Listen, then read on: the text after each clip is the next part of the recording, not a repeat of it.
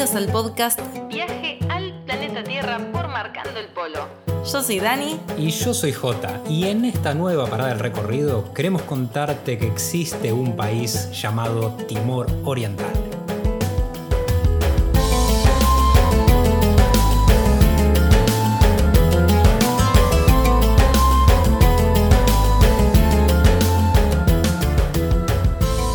Transmitiendo desde Dili, capital de Timor Oriental, para todo el mundo. Timor Oriental, Timor Leste, East Timor, llámalo como quieras, pero ubícalo en el mapa. ¿Dónde queda Timor? Acá estamos en el este, bien bien al este del mapa, al norte de Australia. Es un país muy chiquitito, la isla de Timor. Es una isla pequeña que si no se suma en el mapa no lo vas a encontrar, ¿eh? No lo encontrás. Mirá cómo será que antes, por ejemplo, ahora todo el mundo lo googlea, Timor Oriental, en un segundo tienen la respuesta, pero antes, en un mapa común que decís, bueno, voy a buscar el mapa que tengo guardado en la habitación, en ese no va a estar. Y es difícil encontrarlo. En el Atlas, en el Atlas sí. En el Atlas, Pero dependiendo de qué año sea tu Atlas, porque si tenés un Atlas no va a ser muy nuevo. Porque ¿quién compra un Atlas hoy? Si es un atlas que es anterior al 2002, Timor Oriental no va a aparecer. No, no va a aparecer porque es uno de los países más nuevos del mundo, el primer país del siglo XXI. Wow. Sí. Wow. el primer país del siglo XXI, Timor Oriental, en independizarse. Por eso es que es tan poco conocido. Es un país muy pequeño, en una isla que ya de por sí es chica, que tiene una población solamente de poco más de un millón de habitantes Así que es lógico que la gente no conozca a Timor Oriental. Diría el gran Casiari, ¿para qué siguen apareciendo países nuevos si los que están no funcionan? Y Timor es uno de esos casos, claramente. No es nuevo, o sea, no es viejo, pero tampoco funciona. Pero tampoco funciona, no, no, de ninguna manera, ya vamos a estar hablando de eso.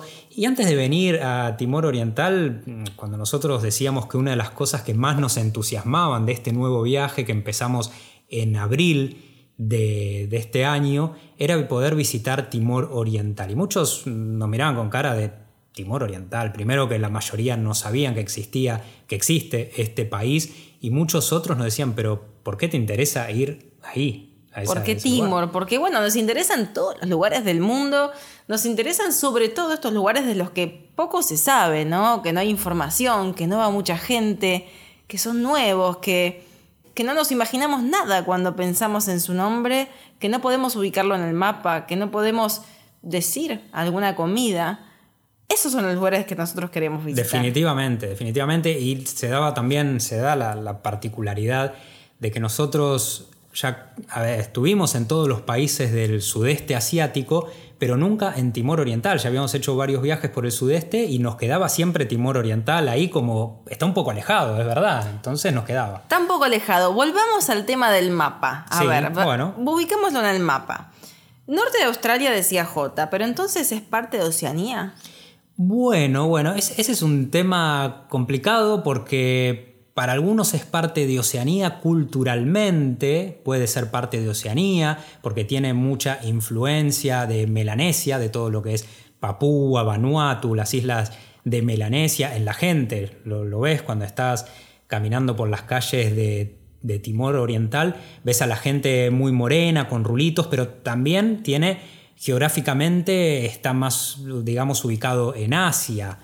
Geográfica y políticamente son parte, es parte de Asia, pero culturalmente es parte de Oceanía. Sí, sí. Yo acá no me siento en Asia. Yo me siento, me siento mucho más cerca de lo que vivimos en Fiji, en Samoa, mismo en el norte de Australia, que mismo en Indonesia, que está al lado. Sí, que está en. De hecho, está en la misma isla. Ahí vamos con eso. Claro, porque la isla de Timor está dividida en dos partes. Esto también es una gran particularidad. Tenemos a Timor Occidental, que es parte de Indonesia, y tenemos al país independiente, que es donde estamos ahora, que es Timor Oriental. Y hay confusión sobre ese tema. Claro, entonces si decimos Timor, solamente Timor, puede ser de Indonesia o puede ser el país independiente. Por lo tanto, si uno se quiere referir al país independiente, está mal decir, o está incompleto decir Timor, sino que sería Timor Leste o Timor Oriental.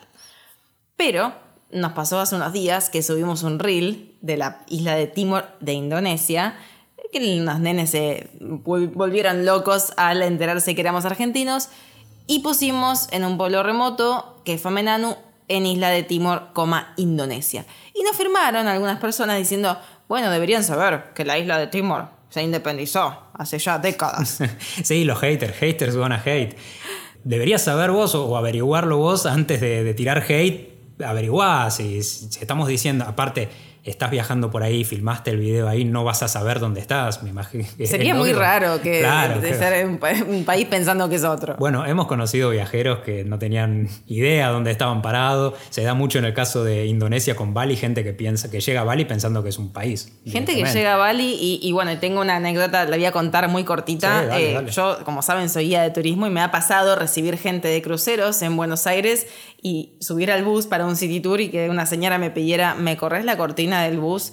Así puedo ver Brasil. Y yo, señora, esto en Buenos Aires, Argentina. Así que si Bueno, quería ver Brasil, se lo puedo poner en la tele si Me imagino la, la señora esa pensando, bueno, todo lo mismo, South America, Claro. todo lo mismo. Entonces, bueno, no me sorprendería que mucha gente estuviera en Timor pensando que, no sé, estaba quizás en Portugal. ¿Por qué? Se escucha ser. el portugués, ahí vamos a eso. Pero pará, me dijiste Timor Oriental, me dijiste East Timor, me dijiste Timor Leste. ¿Cómo se llama? La, Hay muchos la nombres. Bueno, a ver, ¿Cuál es el en, español es Timor Oriental. Sí. En inglés es East Timor, o sea, Timor Este sería. El nombre oficial de Timor es Timor Leste. Por eso van a ver Timor Leste en todos lados. Pero, ¿qué pasa? Leste, como saben, significa este. Del En- este, claro. Del este. En Tetún, que es uno de los idiomas oficiales de Timor, oriental o Timor Leste, junto al portugués, es Timor Lorosae. Que Me Lorosae, nombre, ¿eh? Lorosae, sí, suena muy, Timor muy, muy poético. Significa el levante, o sea, este. Entonces, Timor, Timor significa este. Ah, pará, pará. Entonces tenemos una redundancia tremenda acá en el nombre, porque Timor en el idioma indonesio significa este. Exacto, entonces Timor Leste o Timor Este o East Timor es como este, este. Más o menos sería como lo del Techai. Claro, sí, sí, me gusta, me gusta esa comparación porque mucha gente le dice té chai y chai en hindi ya significa té y en muchos otros idiomas, entonces sería TT.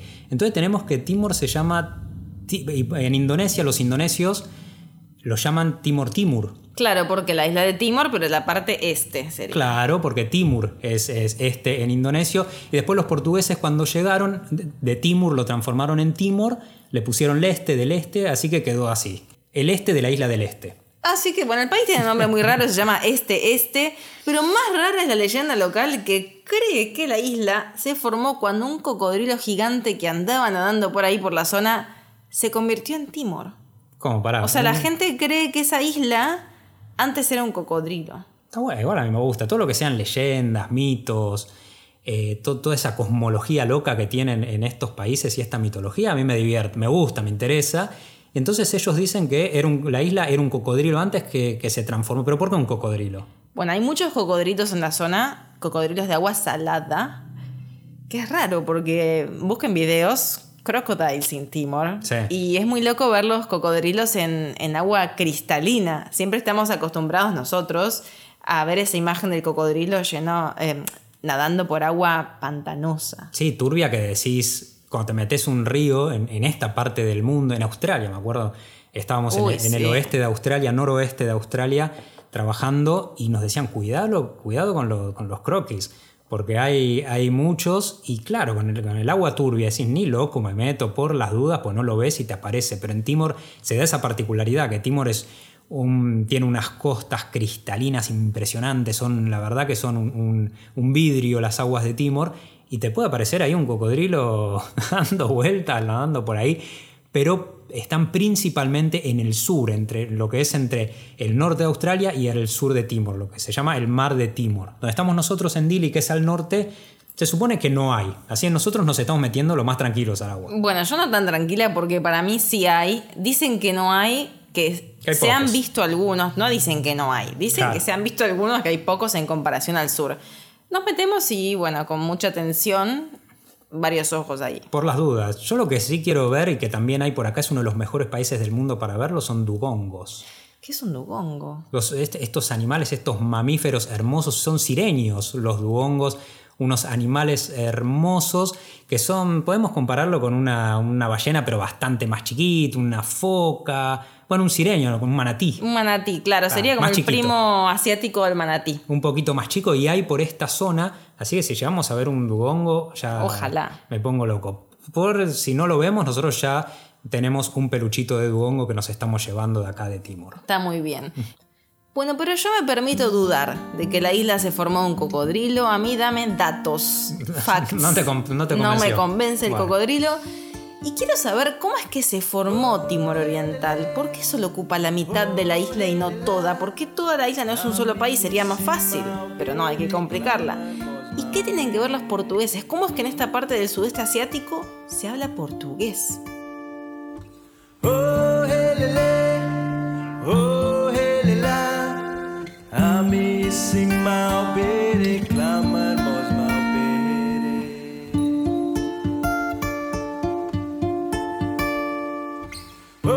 podcast viene con muchísima data, así que quédate que te vamos a compartir todo. Bueno, la isla de Timor no se dividió con la independencia de Timor Oriental en 2002, como te comentábamos recién, sino que esto viene de mucho antes, cuando llegaron los portugueses, que fueron los primeros europeos en llegar esta zona allá por principios del 1500. Sí, los portugueses llegaron, andaban navegando por acá, como anduvieron también por, por la zona otros europeos. En, la, en el episodio sobre Malasia también te contamos que los portugueses tuvieron mucha influencia en Malasia, así que andaban con sus barcas navegando por, por aquí. Y encontraron que en la isla de Timor estacionaron ahí un día y vieron que había madera de sándalo. Y dijeron, "Epa, esta madera de sándalo está buena para llevarla de vuelta a Europa, la podemos vender allá, nos podemos hacer unos manguitos. ¿Me sirve? Sí, me sirve, nos bancamos acá la expedición.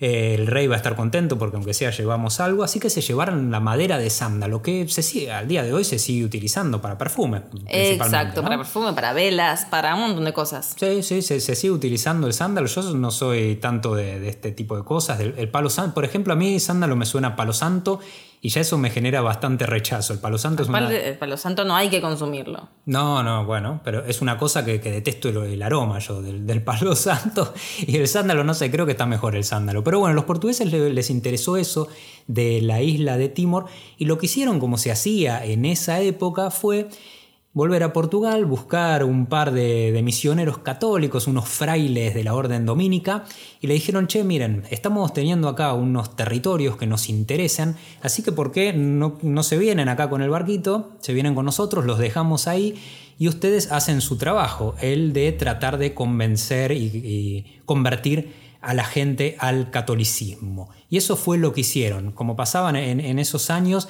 primeros asentamientos europeos por lo general eran los misioneros católicos, los primeros que se quedaban en la zona y empezaban a explorarla, también a escribir los reportes.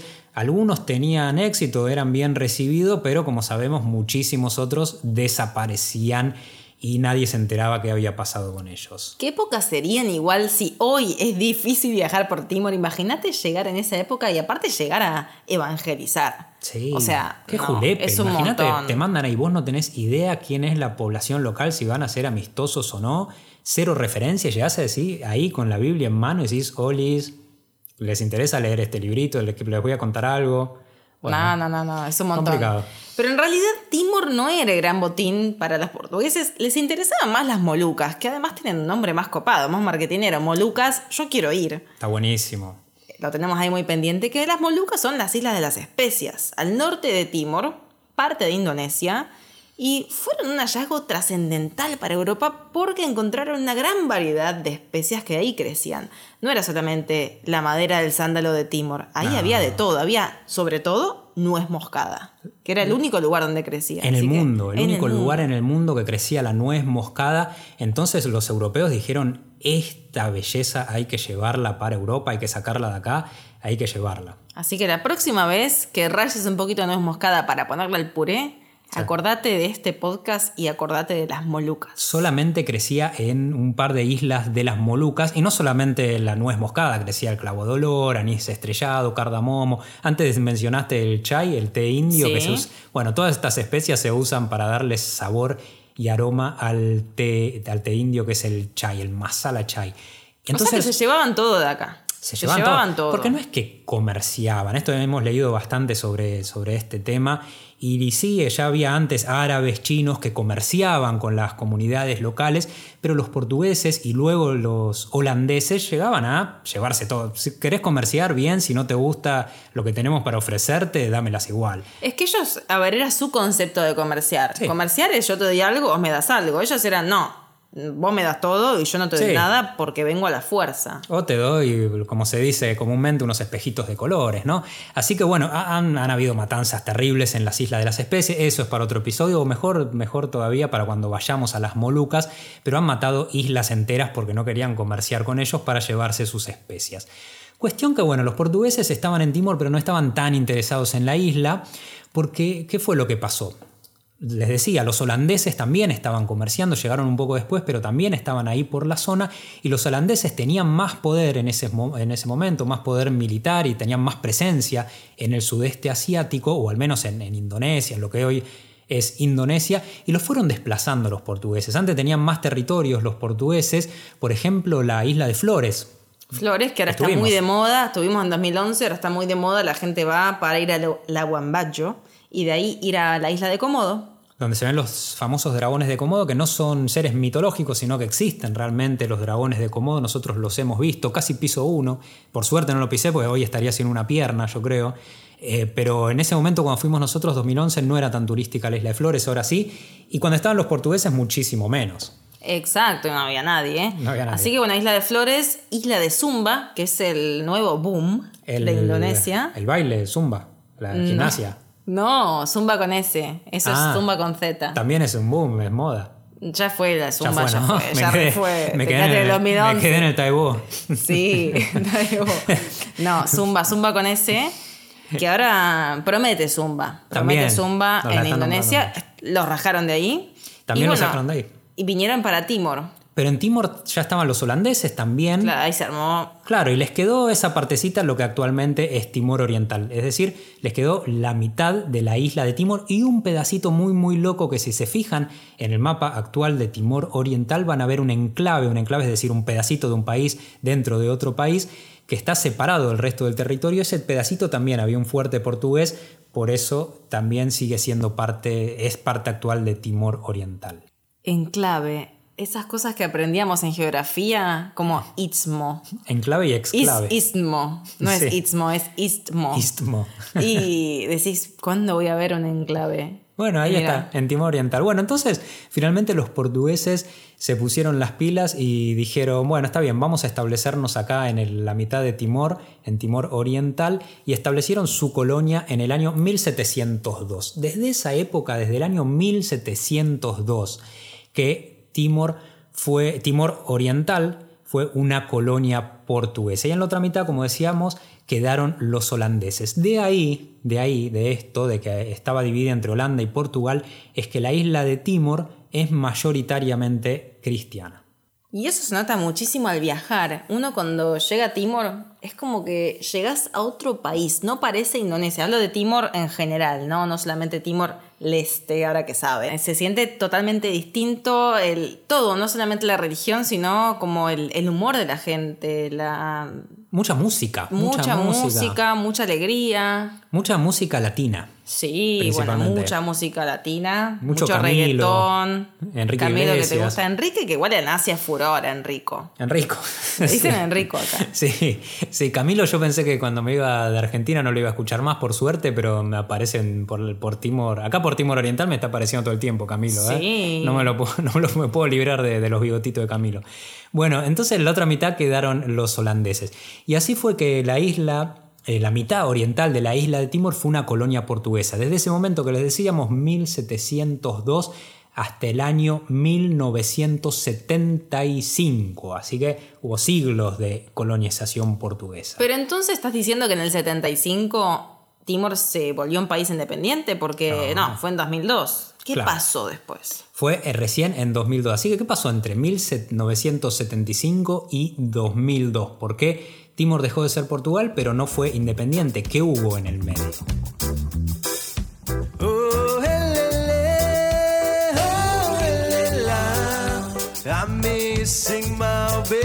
Clamar mos La realidad es que los portugueses nunca le pusieron demasiada onda a la isla de Timor, a su, colonia de Timor Oriental, sino que la tenían ahí como para sacar los recursos que, que necesitaban, pero no había demasiada inversión. Pensá que en Dili, donde estamos ahora, recién hubo luz eléctrica en 1960. Todavía era colonia portuguesa, recién en 1960 hubo luz eléctrica, al día de hoy, que todavía después vamos a hablar más adelante, pero que todavía la gran mayoría de la gente no tiene electricidad en las casas, agua potable, escuelas, hospitales, todo eso empieza a aparecer en la década del 70 cuando los portugueses ya se estaban por ir, así que mucha ficha no le ponían. Pensá que 1960 ahí empieza la electricidad en Dili, cuando en el mundo no sé, estaba la, carrera espacial entre Estados Unidos y la Unión Soviética, mandando cohetes, naves espaciales a la Luna, Armstrong, todo eso, y en Dili estaban recién con la electricidad. No, es tremendo. Yo siempre digo que viajar es como viajar en el tiempo, que hay muchas cosas que se van, muchos patrones que se repiten en distintos países, pero a destiempo. Y viajar a Timor es lo más cercano a una máquina del tiempo para viajar al pasado. Viajas 30 años atrás. Y hablando de eso, decíamos que los portugueses se fueron de Timor en 1975. ¿Y por qué se fueron? Bueno, primero, como decíamos, no, no había mucho interés en, en la isla, pero hubo un momento muy crítico en Portugal que fue un golpe de Estado que sacó a la dictadura que gobernaba Portugal en ese momento, lo que se llamó la Revolución de los Claveles. Y ahí hubo un montón de cambios en Portugal, vuelve la democracia a Portugal y entre ellos fue descolonizar la- las colonias que tenía Portugal distribuidas por distintas partes del mundo, algunas en Asia, pero principalmente en África, irse de, de esas colonias y una de esas fue Timor Oriental en el 75. Pero no es que se fueron de todas definitivamente porque quedó Macao. Macao, que ya estuvimos en 2011 y Macao ya no era colonia portuguesa, porque Macao tenía otro tratado, era más o menos como Hong Kong. La tienen en el podcast de Hong Kong, que lo, Lo contamos contamos, ya, que era como un alquiler, como que eh, China le alquilaba ese territorio y después Portugal se comprometía a devolverlo. Sí, y eso pasó en el año 1999, así que, y le quedó, que todavía sigue siendo territorio portugués, la isla de Madeira. Qué loco, yo en el 99 estaba en quinto grado. Y bueno, Mira, sí, yo me acuerdo. sí. Y, y Portugal estaba devolviendo Macao a China. Todo eso pasaba mientras yo tenía 10 sí. años. Sí, sí, muy, muy, muy loco. Yo me acuerdo haber visto en, por TV, bueno, esto lo contamos en el episodio, pero cuando Reino Unido le devuelve a China Hong Kong. Me acuerdo de ese día muy, muy claro cuando lo estaba viendo en el, en el living de casa en la tele.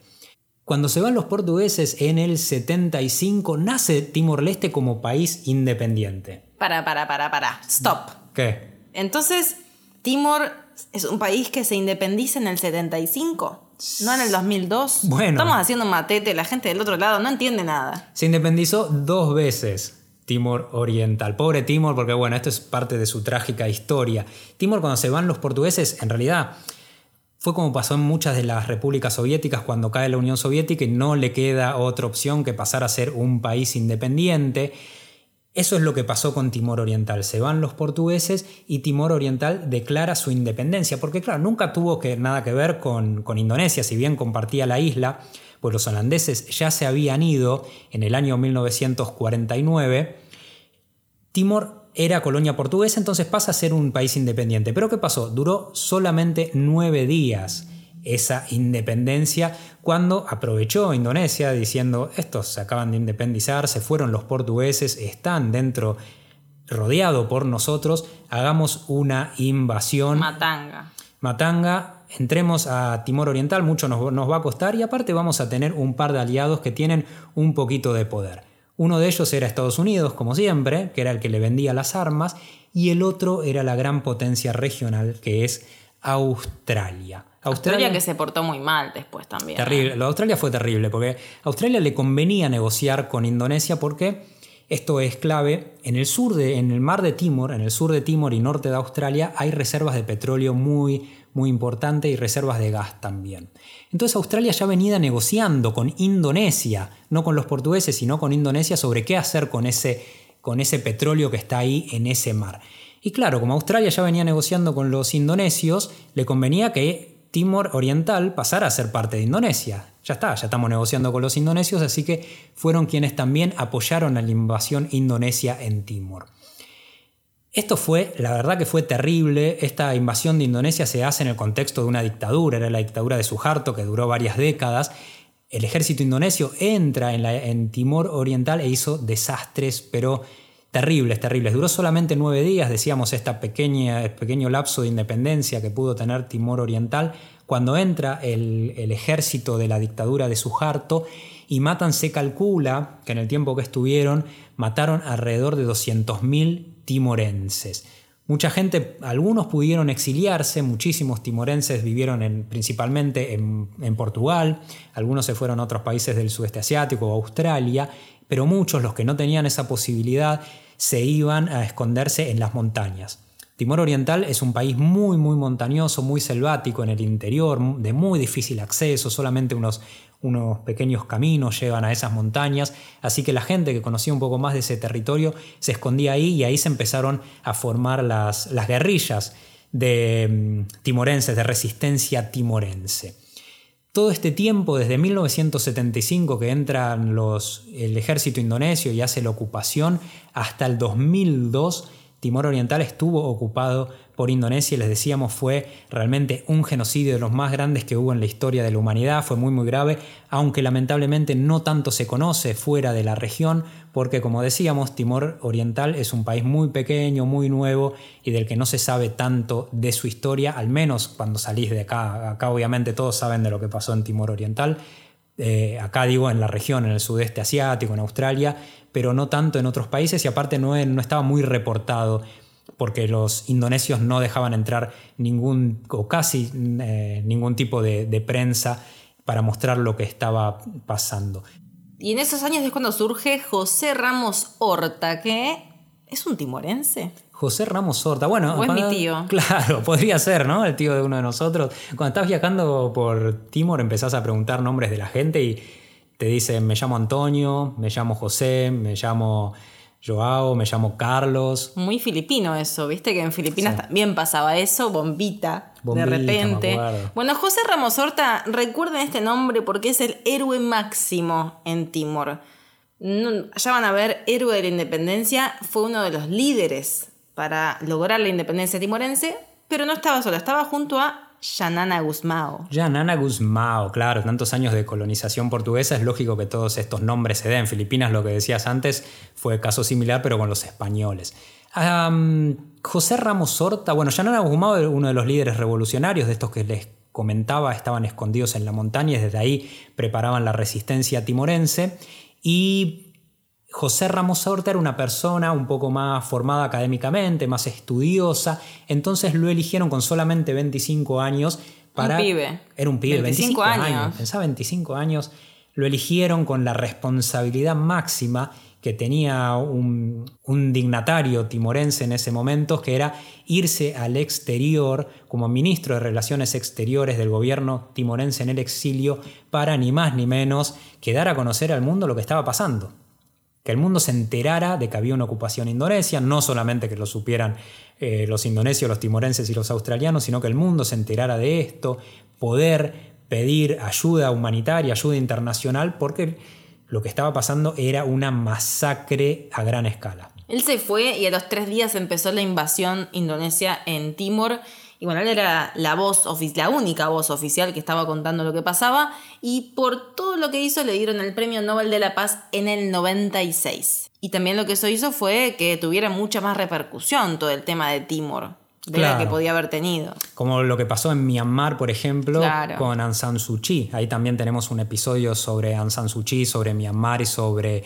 la dictadura militar que hace que al darle este reconocimiento, mucha más gente se entere de lo que está pasando. Y no solamente se lo dieron a él, sino también a otro timorense, un obispo llamado Jiménez Belu, que hizo, también hizo mucho en realidad para que se conociera lo que estaba pasando, porque él al ser obispo caminaba muchísimo a los pueblos, las aldeas timorenses, conocía mucho del sufrimiento de los timorenses, pero años después quedaría muy, muy manchado Jiménez Velo, el obispo, porque hubo muchas acusaciones sobre abuso de menores. Qué raro, ¿no? Qué raro. Clásico. Bien, José Ramos Horta estaba en el exilio, era el portavoz oficial, a todo eso seguía comentando lo que pasó, pero en el 99 fue que empezó a acelerarse el proceso para que Timor pudiera finalmente independizarse o recuperar su independencia si consideramos que ya había sido un país independiente, aunque fuera por nueve días nada más. Entonces hubo una reunión entre el presidente de Portugal y el presidente de Indonesia. Es como, bueno, a ver, ¿qué hacemos con este niño Claro. que está acá? Pero ¿por qué el presidente de Indonesia si dijimos que había sido el dictador que había llevado adelante la ocupación y toda esta matanza? Bueno, Bueno, no sé, ya no más. Claro, que ya no estaba más Suharto, una, un levantamiento popular en Indonesia, ya cansado, porque no es que solamente había una matanza terrible en Timor Oriental, un genocidio terrible, sino que estaban haciendo desastres también en Indonesia, la dictadura esta, como nosotros como argentinos ya sabemos, bueno, y en toda Latinoamérica ya sabemos bastante lo que son las dictaduras militares, estaban haciendo un desastre en Indonesia y en Timor Oriental, lo, lo deponen a Suharto y asume otro personaje llamado Habibi, que era un poco más moderado. Javi, el de la canción. Claro, Habibi. Es para romper un poco el Habibi. No, no es el mismo. No es el mismo, pero Habibi se junta con el presidente de Portugal, que si bien Portugal se había ido y dijo, bueno, a las suyas, arréglense, nosotros ya no tenemos nada que ver con nuestras colonias, sigue manteniendo a ser un país lusófono, sigue siendo un poco el padre de Timor Oriental y de decir, bueno, está bien, vamos a ver qué está pasando desde el 75 hasta el 99, tanto tiempo que están haciendo una masacre, vamos a ver qué está pasando y tratemos de acomodar las cosas ahí. Así que se juntan estos dos presidentes, ya por muchísima presión internacional también hacia Indonesia, porque no era lo mismo la repercusión, la información que llegaba de Timor Oriental en el 75 que la que ya llegaba a finales de los 90. Había que buscar una solución. Y esto va a referéndum. Se lleva a un referéndum por las Naciones Unidas, em, entra ahí en Timor Oriental para ver que eh, la votación se haga, transcurra en paz. Y bueno, se pudo a llevar este, esta votación. De hecho, este, bueno, Habibi es bastante reconocido en Timor por ser el, el que acepta que los timorenses puedan votar por su independencia. Y acá nomás donde estamos nosotros hay un puente que lleva su nombre. A cinco cuadras. El puente Habibi que lo cruzamos todos los días. Sí, todos los días cruzamos por Habibi, por eso es que nos acordamos tanto del nombre y por la canción además. Habibi, Habibi. La votación. ¿Qué pasa? Bueno, se hace la votación y casi el 79% de los timorenses votan positivo. Queremos ser un país independiente, no queremos tener nada que ver con Indonesia. Lógicamente, había una pequeña resistencia, pero con lo que estaba pasando nadie quería seguir siendo parte de Indonesia. Y esto parecía que, bueno, iba a ser la solución. Bueno, ya está. El pueblo ha hablado. Pero no. Pero no, no, no, no. De ninguna manera, porque claro, los guerrilleros indonesios que estaban ahí desde hacía tanto tiempo, que estaban en, en Timor Oriental haciendo todos estos desastres que hacían, no se iban a quedar de brazos cruzados, no iban a decir, aceptamos la derrota, nos tenemos que ir, nos volvemos a casa y no sé qué vamos a hacer. De ninguna manera. Vamos a matar a algunos cuantos más antes de irnos. Si nos tenemos que ir, nos llevaremos algunos puestos más. Salieron a matar a todos. A Todo matanza, pero masiva. Miles de personas en la calle destrozaron todo. Quemaron edificios que al día de hoy se siguen eh, viendo quemados, destrozados. Otros miles pudieron escapar a las montañas otra vez. Mujeres se llegaron a suicidar para no ser violadas. Fue tremendo lo que pasó. Sí, es, eh, la verdad que es durísimo. Todos los, los extranjeros que quedaban, de embajadores o bueno, dignatarios, fueron todos evacuados. Dili quedó completamente destruida. Por eso es que hoy cuando caminás por Dili, pensá que esto no, no fue hace tanto, se sigue viendo, la verdad que un- una ciudad muy, muy venida abajo, que, le cuesta muchísimo levantarse, reconstruirse. Muchos edificios, como decíamos, edificios grandes que están eh, destruidos prácticamente, porque esto no fue hace tanto y decíamos, Timor Oriental es un país que le cuesta muchísimo superar esto, pues es un país muy, muy pobre. Hubo mucha presión internacional para que Indonesia finalmente pudiera, eh, se fuera de, de Timor, a pesar de que fue aceptado el referéndum y que los timorenses votaron por el sí de la independencia, y para que la ONU mandara una misión de paz mandar el ejército y una misión de paz para calmar las cosas, porque claro, si bien habían votado que sí, todavía Timor no era un país independiente, y para que la ONU pudiera entrar en Timor, tenía que ser aceptado por Indonesia. Y claro, Indonesia decía, no, no, acá no van a mandar a nadie. Después de mucha presión, finalmente entra la ONU, ahí se frena la matanza, se va el ejército eh, estos radicales, estos militares radicales indonesios, pero obviamente fue bastante tarde, pues ya había muerto muchísima, muchísima gente.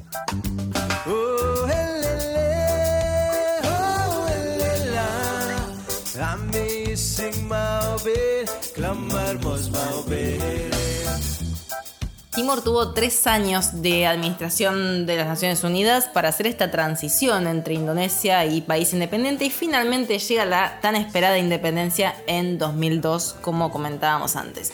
Ahí es cuando vuelve Ramos Horta. ¿Se José. acuerdan de José? Bueno, vuelve a Timor Oriental como un héroe en 2002. Fue el segundo presidente del país, el primero fue amigo, Yanana Gusmao, y es el actual, ¿sí? José Ramos Horta es el presidente actual de Timor, es el segundo mandato que tiene, y Yanana es el primer ministro. Siempre Ahí están los entre amigotes. ellos. Siempre están entre ellos porque además, esto hay que remarcarlo, la gente los ve, sigue viendo como los ídolos de la independencia, los líderes, lo- los faros de su país. Y si bien hubo otros presidentes en el medio, ninguno tuvo la aceptación que tienen Ramos Horta y Yanana Guzmao. Si bien ya están bastante grandes y hay que ver qué pasa después con Timor Oriental, siguen siendo las personas más importantes y aparte son las, las únicas quizás personas que pueden tener mm, tal vez cierto respeto en el extranjero. Ir, sentarse a negociar un Yanana Guzmán, un José Ramos Horta, Premio Nobel de la Paz, no es lo mismo que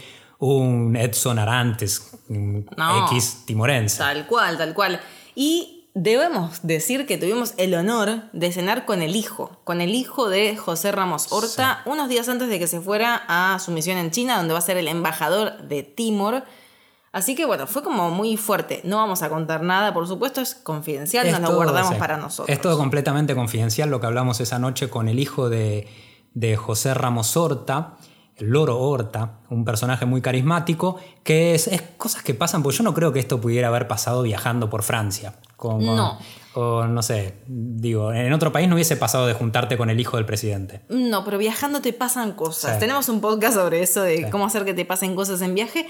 Y además, ¿viste esta frase que dice que estás a ocho personas de la persona que vos quieras contactar? Sí, es verdad. Que a ocho personas. O sea, es muy loco eso. Sí, no importa sí. quién sea. Tenemos que agradecer acá a, a nuestro colega viajero y amigo Viajanico. Síganlo en las redes sociales, también Viajanico. Arroba viajanico. Porque él fue el que nos hizo el vínculo, por medio de él y por medio de otra persona pudimos llegar a- al hijo de, de José Ramos Horta, al Loro Horta, nos contactamos con él sin mayores expectativas, diciendo, mirá, sí, una persona que está a días de irse a China para ser el embajador de Timor Oriental en China, que había estado en Cuba, así que habla un español perfecto con acento cubano, su esposa es cubana, y él fue embajador durante cinco años de Timor Oriental en Cuba.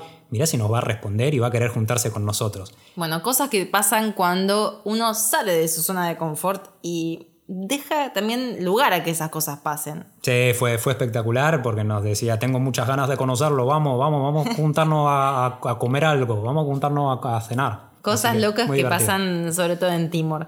Bien, entonces, volviendo al tema. Vuelve su papá en 2002, vuelve como un héroe a Timor, vuelve también él, ¿sí? Porque él nació en el exilio, nació en Mozambique. Y vuelven también 200.000 timorenses que estaban exiliados. Esa gente que había tenido la posibilidad de exiliarse para salvar su vida, vuelve a Timor y imagínense que para una población que en ese momento era de 900.000, 200.000 que volvieron fue un montón. Es un montón. Y aparte lo que tenía es que esa gente que volvió, esos, esos exiliados, eran principalmente la gente con estudios, con educación, Claro. y eran los que podían por ahí hacer inversiones y sacar el país adelante. Lógicamente, en- nosotros hablamos con, con bastante gente si hay resentimiento hacia Indonesia. Y a pesar del lógico resentimiento que hay, también se entiende que fue dentro del contexto de una dictadura, que estaban haciendo desastres también en la misma Indonesia. La política de Timor Oriental desde que se independizó siempre ha sido friendship and forgiveness. Es decir, Amistad, y perdón. O sea, me olvido y te necesito. Te quiero Te y te necesito. necesito. Porque, bueno, la realidad es que Timor no produce casi nada. O sea, tiene producción de café y Sí. ahí nomás. Sí. Entonces necesita importar todo y necesita sí o sí de Indonesia para que le venda cosas, para que le provea de cosas. Y bueno, tiene que ser amiguitos. Sí, lo necesita 100%, por eso es mejor que estén bien. Y esto hace que sea un país muy caro, porque eh, prácticamente todo es importado en Timor. ¿no? Usan el dólar. Usan el dólar además, claro. Tienen centavos propios, pero los billetes son dólares estadounidenses. Acá pagás con, con dólares estadounidenses. ¿Qué tiene Timor? Tiene mucho café. Muy Pero rico café. el mejor del mundo para mí, es excelente el café, pero salvo café, casi que no produce nada. Tiene mucho petróleo del que le estábamos hablando, pero está en fases iniciales de explotación porque necesita que lo hagan compañías extranjeras. Ellos no pueden, no tienen los medios para explotar el petróleo que tienen en el mar. Esto es lo que pasó con, con los australianos, negociaban con los australianos, pero lo que les contamos antes, que los australianos medio que los querían estafar con la línea divisoria que divide el mar de Timor entre Timor y Australia, donde están las reservas de petróleo y de gas. Los australianos los quisieron estafar con esa línea, llevándosela bastante más para su lado. Y hubo la verdad que bastante polémica, incluso se ha llegado a conocer, esto fue un escándalo regional tremendo, porque los timorenses se dieron cuenta de que los australianos le habían metido micrófonos en sus oficinas donde habían estado negociando para cuando los australianos se fueran poder escuchar qué decían los timorenses, a ver hasta dónde iban a ceder. Decir, bueno, hasta este punto podemos ceder o no, y los australianos ahí sabían hasta dónde seguir apretando. Se terminaron enterando de esto, fue un... la verdad Aparte que Australia, dale, Timo no tiene nada. no, eso es terrible, porque lo de Australia es como el rico robándole lo único que tiene al pobre. Lo único que tiene el pobre era eso, era Timor Oriental, es, es esa reserva de petróleo, y Australia que tiene una Todo. la cantidad de Recursos. de recursos y robándole lo único que tiene a Timor. Bueno, fue esto es bastante común en la política que pasa, el, el rico robándole al pobre, así que los timorenses se cansaron un poco de los australianos y se pusieron a negociar con los chinos. Entonces les decíamos que Timor es un país que puede ser muy caro, pero también es un país muy pobre. Entonces, ¿cómo hace la gente para subsistir? Es algo que nos preguntaban mucho cuando veían las stories y no, es que la gente subsiste como puede. Sobrevive, Es muy pobre, hay una disparidad económica enorme, que sobre todo es muy notoria en Dili. Fuera de Dili no se nota tanto, No, pero son en todos Dili, pobres. claro, son todos Sí. pobres, pero en Dili, entre todo el polvo ves un Lamborghini Sí, ahí, 4x4 de 4x4, eso, bueno, hay un montón. Hay una pequeña clase alta, mayormente extranjeros a los que le pagan fortunas por irse a vivir a Dili, porque bueno, Dili, Timor necesita profesionales, hay un tema. Timor necesita de los extranjeros porque necesita profesionales que no tiene. Entonces tiene que traer extranjeros, principalmente portugueses, por una cuestión idiomática. Recuerden que el portugués junto al tetún son idiomas oficiales, entonces necesitan gente que hable portugués. Y claro, nadie quiere irse a vivir a Timor Oriental. Sí, algunos brasileros, africanos Claro, también. hay algún- algunos otros. Pero claro, para tentarlos para que se muden a Timor Oriental y hay, Hay- que, hay que pagar, hay que poner. Show de me the money. mm, claro, nos contó un chico de Couchsurfing que una amiga de él, portuguesa y abogada, cobra 20 mil dólares por mes. Imagínense, claro, la disparidad que puede haber entre una persona que cobra 20 mil dólares por mes con el resto de la población que apenas, apenas subsiste. La verdad que es muy duro lo, lo que se ve en Timor y bueno, hay muchas empresas también metidas en lo que es infraestructura, en el petróleo y muchísimas ONG también, que los empleados de la ONG también ganan fortunas, obviamente, embajadas. Eso es lo que se ve principalmente en Dili, no tanto fuera de Dili. Eh, la infraestructura es súper básica en, acá en Timor Oriental. Hay muy pocas rutas asfaltadas, una que va desde la frontera de Indonesia hasta la capital Dili, que son unos ciento y pico de kilómetros, y después hasta la primera, hasta la segunda ciudad más grande que es Baucau, que son otros ciento y pico de kilómetros, y después fuera de ahí es poquitas rutas asfaltadas y casi todo tierra, piedra, es muy muy difícil moverse. Mucha basura, por todos lados, basura. Nosotros pensamos que es como India, pero con mucha menos gente. Pero si tuviera la cantidad de población que tiene India, sería igual o más sucio que India. Sí, Es un seguro. problema enorme el tema de la basura. Hay una falta de educación tremenda. Pero además hay falta de recolección de residuos, entonces se van acumulando, acumulando, acumulando. La gente los quema como para hacerlos desaparecer, entre comillas. Y bueno, eso hace que lo que se quemó se quemó, lo que no se voló y en el mar, bueno, es un tema muy grave el tema de la basura. Y después está el tema del agua corriente. Fíjense que a día de hoy solo el 21% de los timorenses tiene agua corriente en la casa. O sea, un quinto de la población. Nada. Los demás, ¿qué hacen? Lo buscan de fuentes públicas, hay tanques en Dili de, con agua potable, pero el resto está todo contaminado. La mayoría están contaminadas, sí. En Dili se ven estos tanques que ponen ONGs de Australia, de Estados Unidos, pero después el resto casi todo está contaminado. Para cocinar, por ejemplo, casi nadie tiene gas. Eh, son muy pocas, son caras la- las garrafas, la mayoría de la gente no puede acceder ni siquiera a una garrafa, entonces el 90% de la gente usa leña para cocinar. Eh, la mayoría de la gente no tiene electricidad en la casa. Decíamos esto de que en Dili llega la electricidad en el 60, pero a día de hoy la mayoría de la gente no tiene electricidad en la casa, ni hablar de wifi. Eso Hay un tema con el Wi-Fi, un tema político también, que bueno, hay mucha presión por las empresas de telefonía que venden chip para celular con internet, que no quieren que haya Wi-Fi porque fíjense que si no, la gente por ahí no tendría los chips de celular, así que bueno. la- los timorenses usan el internet del teléfono, que es muy raro ver eh, Wi-Fi, y si hay, es extremadamente lento. Y incluso también hay muy pocos hospitales, también lo decíamos, lo de la infraestructura, hospitales preparados casi que no hay. Por ejemplo, cuando lo, a Ramos Horta, José Ramos Horta, intentaron asesinarlo y cuando tuvieron que asistirlo, lo llevaron al hospital de Darwin, que está al norte de Australia. No pudieron en su propio país, no pudieron salvarle la vida, tuvieron que llevarlo a Australia. Y estamos hablando de- de- del héroe máximo que podía ir al mejor hospital de todo Timor. No. Bien, pero volvamos al café, que es lo que sí tiene Timor. Vamos a, la- a lo positivo, lo que hace que Timor sea un poquito conocido en el mundo, porque si hay gente que sabe de Timor es por su café. Lo amamos, está buenísimo el café. Bien, el café es indispensable para la economía timorense, es, como les decíamos, lo único que produce, además del petróleo, y es riquísimo. Pero ¿qué pasó? Durante la ocupación, muchas plantaciones quedaron abandonadas y muchas otras destruidas. Por lo tanto, Timor estaba a punto de perder lo único que tenía. Sí, que- quedó casi, casi completamente destruido. Después cuando se logra la independencia, de a poco vuelven los campesinos, que era su, su conocimiento, como se dice ahora, su know-how.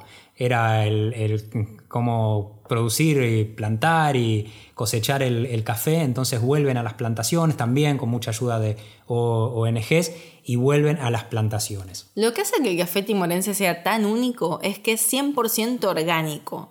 Y esto en realidad es como una oportun crisis, porque no es que Timor dijo un día, vamos a producir café orgánico Porque porque, es es, cool". lo que va y es cool y es lo que podemos vender. No, es café orgánico porque no tenían plata para pesticidas, básicamente.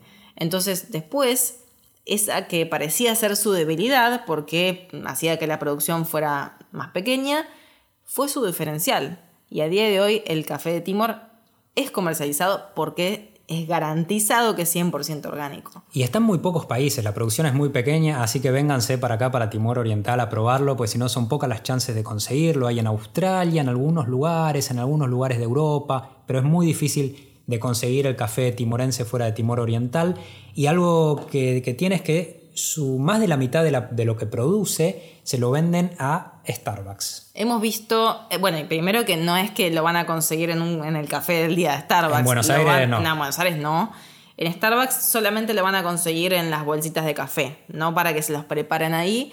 Lo hemos visto, no vamos nunca a Starbucks, hemos entrado al de Kuala Lumpur para refugiarnos de la lluvia, que es el que está al lado de las Petronas, que es una Starbucks reserva. Ahí hemos visto café de Timor en una bolsita, café en grano. Yo creo que es el mejor souvenir que te puedes llevar de Timor Oriental. Ah, pensé que de Starbucks. También. También, bueno, De sí. Starbucks también. El, el café timorense. Fuimos a una plantación también, ya lo, vamos a hablar sobre eso. Estuvimos en una plantación, vimos ahí la- las plantas de café y nos llevamos una bolsa de café para hacer un cuadrito en casa. Sí, el Eso está buenísimo. cuadro. Está buenísimo porque es el café, la bolsita de una bolsa, no una bolsita de un paquetito, ¿eh? una bolsa grande de café. Las de arpillera. Las de arpillera para hacer un cuadro, vamos a tener un cuadro ahí. Y nos miraban con una cara diciendo, pero ¿por qué quieren ¿Esto una quieren? bolsa? Sí. Sí, sí, una bolsa.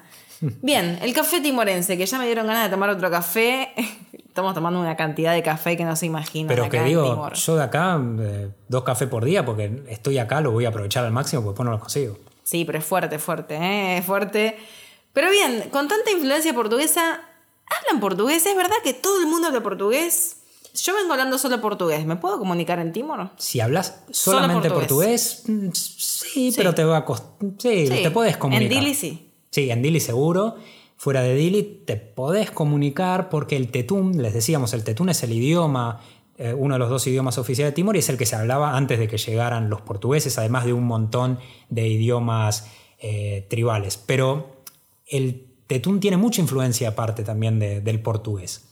Es el único país asiático que tiene un idioma romance como idioma oficial. Mirá qué loco. El único país asiático. Lo hablan más o menos, según los cálculos, entre un 30 y 40% de la población, pero como les decíamos, la mayoría algunas palabras puede hablar. Lo que pasó es que estuvo durante todos los años de ocupación indonesia, estuvo prohibido hablar portugués, en la, en la educación estaba completamente prohibido, pero desde la independencia la gente empezó a hablarlo muchísimo más, fue aumentando la cantidad de gente que lo habla, ya que es el idioma principal de enseñanza, porque saben los timorenses, como pasa en, otros lugares donde tienen idiomas que solamente habla una pequeña población, que son pocos ellos, tienen que buscar un idioma alternativo para poder abrirse al mundo. Entonces, ese es el portugués. Exacto. A día de hoy hay más gente que habla indonesio que portugués. Entonces, si hablas portugués, algo de portugués de menos. Inglés, algo de indonesio, como en nuestro caso, te digo que vas muy bien. Sí, lo llevas, lo llevas perfecto, ¿eh? la verdad que lo llevas perfecto, a diferencia de otros países de la región donde prácticamente no se habla inglés, acá algo de inglés habla. Hablan, hablan, hablan inglés, portugués, con portugués, incluso en español. Sí, Yo le he hablado en español a un montón Sí. y la verdad que súper bien. sí. Te entienden. Y, y bueno, y todos hablan tetún. Ese sí que lo hablan todos, todos, todos. Así que bueno, con uno con otro te comunicas y es muy loco Sí, ir caminando sí. por la calle que te digan buen día, buena tarde. Porque aparte es muy gracioso porque hay, mucho, hay muchos chinos también acá. Se fueron muchos en los años de ocupación porque eran particularmente perseguidos los chinos, pero muchos volvieron también. Y es muy curioso entrar a un negocio chino, como en otras partes del mundo los chinos tienen bazares, que venden Claro. cosas para la casa. Y por ahí un chino saludándote con un buen día.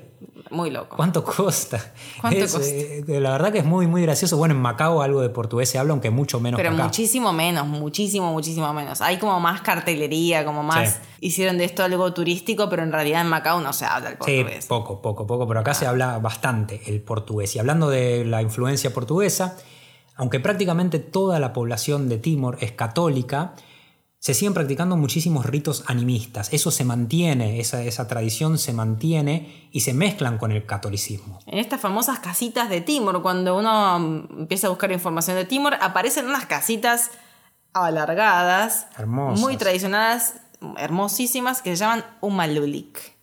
Esas Umalulik no son viviendas, sino que son casas sagradas donde se hacen estos rituales. O sea, cada familia en su terreno tiene que tener una casa o un- una estructura, más que no lo piensen como una casa, sino como una estructura que esté solamente dedicada a los rituales. No importa el nivel económico que tenga la gente, tiene que estar esa casita. A veces son para toda una, una pequeña aldea, por ahí varios vecinos Claro. ponen una en- entre todos y ahí es donde se hacen los rituales previos a los casamientos, a los nacimientos. A los viajes. Cuando alguien se va de viaje, le quieren augurar un buen viaje. Por ejemplo, Loro Horta, el hijo de, de José Ramos Horta, nos decía que no se podía juntar uno de esos días que, que estábamos hablando con él porque le iban a hacer un ritual tradicional en la Uma Lulik de su familia, porque se está por ir, ya en unos días se va para China. Entonces, para augurarle un buen viaje, hacían unos rituales tradicionales con danzas, comida, bueno. Entonces, lamentablemente, la mayoría de estas Uma Lulik fueron destruidas durante los años de ocupación indonesia, especialmente después de lo que le contamos cuando se vota por el sí a la independencia en el 99, hubo un, un salvajismo absoluto y destruyeron muchísimas Umalulik, así que ahora son menos las que se ven, aunque se siguen viendo algunas. Nosotros eh, viajando por Timor hemos visto algunas. Otro ejemplo de, esta, de, de este sincretismo que hay entre el animismo y el catolicismo también es que en muchas tumbas se ven al lado de la cruz cristiana o junto a la cruz cristiana cuernos de búfalo. Sí, muy parecido a lo que veíamos en Tanatoraja, en Tanatoraja, en Indonesia. Claro, porque para muchas culturas de esta región los búfalos son animales sagrados y al contrario de lo que hacen los hinduistas con las vacas que no se las comen, no las matan porque son sagrados, bueno, ellos hacen todo lo contrario, sino que sacrifican búfalos en honor a la persona fallecida y los cuernos de ese búfalo los, los tienen como, como un agradecimiento a esa persona, como un homenaje y los ponen junto a las cruces cristianas. Entonces se ve esto que es muy curioso. Y eso también nos hizo acordar mucho Oceanía, ¿no? El tema de los búfalos. Pero sí el tema de las tumbas y las tumbas cristianas, porque en Oceanía se eh, estila muchísimo que mm, no se use tanto el cementerio como tal, sino que la gente construya las tumbas en los patios de las casas Sí, o en las plazas. Y lo o- usan como lugar de reunión aparte. Claro, que me encanta, me encanta porque, no sé, el domingo, eso lo veíamos en Timor, Indonesia también, que eh, los domingos la gente se sentaba arriba de las tumbas. Entonces era genial, porque es como, bueno, vamos a, a tomar unos mates, sería. Comiendo arriba de la tumba, sí. Me acuerdo de ver unas señoras eh, tiñéndose el pelo, acostada arriba de la tumba con la cabeza colgando en el borde y otra tiñéndole el pelo. Es que le quedaba perfecto por la Sí, altura, o sea, sí. era, era genial. Sí, bueno, eso es eh, muy curioso para nosotros, es raro, no, no te imaginas en, en la tumba del abuelo comiendo No. arriba de la tumba del abuelo. No, pero me encanta bueno. que, lo, que lo tomen así de esa forma. Sí, porque lo, lo hacen Lo participar, lo in- claro. la incluyen a esa persona. No es solamente ir a llorar y a dejarle una flor, sino formar que siga estando ahí presente con ellos, al menos en, en espíritu. Eso me que- encantó. así que eso está muy bueno y eso es una de las cosas que aprendimos viajando acá por esta isla. Cuando viajas, sin duda aprendes un montón de cosas, pero siempre nosotros decimos que está bueno antes de llegar al país informarse sobre el lugar al que está yendo, no caer como un paracaidista que te mandaron y dijiste, hola, estoy acá en Timor, no tengo idea absolutamente de nada. Que a ver, tampoco está mal, porque hay gente que dice, yo no quiero ver nada antes de viajar porque me gusta sorprenderme. Está perfecto. Pero está bueno porque si uno mira algún documental, lee algún libro, se informa, el viaje es mucho más profundo. Podés hablar con la gente y preguntarle cosas más específicas, saber algo de su historia y la gente se da cuenta de que uno está interesado en la historia de su país y está mucho más abierta al diálogo. Tal cual. Así que, además de este podcast donde aprendiste un montón de cosas sobre Timor, primero que el podcast que viene, vamos a hablar sobre cómo es viajar por Timor Oriental, cómo es viajar por uno de los países más desconocidos del mundo. Además de eso, te queremos dejar unas películas recomendadas para que puedas ver ahora mismo. Sí, están buenísimas y vas a conocer más sobre Timor. Una se llama Balibo. Yo la encontré en una página que se llama F Movies. Busquen F Movies Balibo y la van a encontrar la película. Eh, está muy buena. Se trata de una historia real, obviamente, sobre cinco periodistas australianos que cuando fue la invasión indonesia en el 75 eran los únicos periodistas que estaban cubriendo este evento y estaban en un pueblo que se llama Balibo filmando todo esto, se quedaron hasta último momento, a pesar de que los guerrilleros timorenses les decían que por su, por su bien, por su vida, eh, se fueran de ese pueblo porque estaban por invadir los indonesios. Ellos querían filmar el momento exacto cuando los indonesios entraban en Timor, en Timor Oriental, y se quedaron filmando hasta último momento y a los cinco de ellos los terminan matando. Esto fue también bastante importante en Australia, pues la familia reclama justicia porque el gobierno indonesio nunca reconoció que fue un asesinato lo que hizo la, la Armada indonesia, sino que dice que ellos murieron porque quedaron en medio de un combate entre la guerrilla timorense y los militares y la Armada indonesia, y ellos justo estaban en el medio, estaban filmando y murieron en la balacera. Pero está clarísimo de que fueron asesinados a posta porque sabían que estaban filmando, porque sabían que esa información se iba a mostrar en el mundo, entonces los mataron a los cinco. ¿Y qué pasó? Como decíamos, Australia en ese momento estaba negociaba con Indonesia, entonces nunca se movió demasiado para que se conociera la verdad, sino que aceptó la versión indonesia de que murieron en, en el medio de la guerra y no hizo nada. Imagínense para las familias, para los conocidos de estos cinco chicos muy muy jóvenes australianos, esto es una indignación absoluta. Esto lo pueden ver en la película Baligo, que también se muestra algo de la vida de José Ramos Horta. Y hablando de José Ramos Horta, después hay un documental que está en YouTube, lo pueden ver, se llama The Diplomat, busquen The Diplomat, José Ramos Horta. Igual les dejamos los nombres en la descripción. Sí, va a estar ahí en la descripción eh, el nombre y lo buscan ahí en, en YouTube. Está en inglés, pero como siempre les decimos también, en algunos episodios se lo hemos dicho, está muy bueno. Para quienes tienen esa traba de no quiero viajar, no me animo a viajar porque no hablo mucho inglés, ver documentales en inglés, le ponen los subtítulos autogenerados de YouTube y lo van leyendo. Y aparte como gran parte del documental está en portugués y con subtítulos en inglés se hace más fácil. Es sobre la vida de Ramos Horta. Lo empiezan a seguir en el documental desde el año 1998, cuando se empieza a acelerar todo el proceso de independencia timorense, hasta que José Ramos Horta vuelve a Timor en el año 2002, una vez que Timor ya es independiente. Es buenísimo porque ahí se van a poder entender mucho más sobre todos estos años turbulentos que tuvo Timor previos a la independencia, sobre la nueva matanza que hizo el ejército timorense cuando se enteran, el ejército indonesio cuando sale el voto positivo por la independencia. Bueno, muestra todo esto, partes bastante, bastante duras, pero está muy bueno para entender más sobre Timor Oriental. Bueno, cuánta información resumida en un solo capítulo del podcast, todo lo que aprendimos. Eh, como diría Palmiro Caballasca, me hirve la cabeza. Sí, aparte son las 12 de la noche acá en Dili pero lo estamos dando todo para ustedes. para que, bueno, viajar y compartir. Y la idea de, viajar, no es solamente ir, sacar fotos en lugares bonitos. Mucha gente nos pregunta por qué viajan a lugares feos, nos han preguntado. Y es como, bueno, el mundo es así, no todo el mundo es bello. Y aprendemos de todos los lugares, sea lindo, sea feo, algunos lo disfrutas más, otro menos, de todo se aprende. Así que acá, transmitiendo desde Timor para todo el mundo.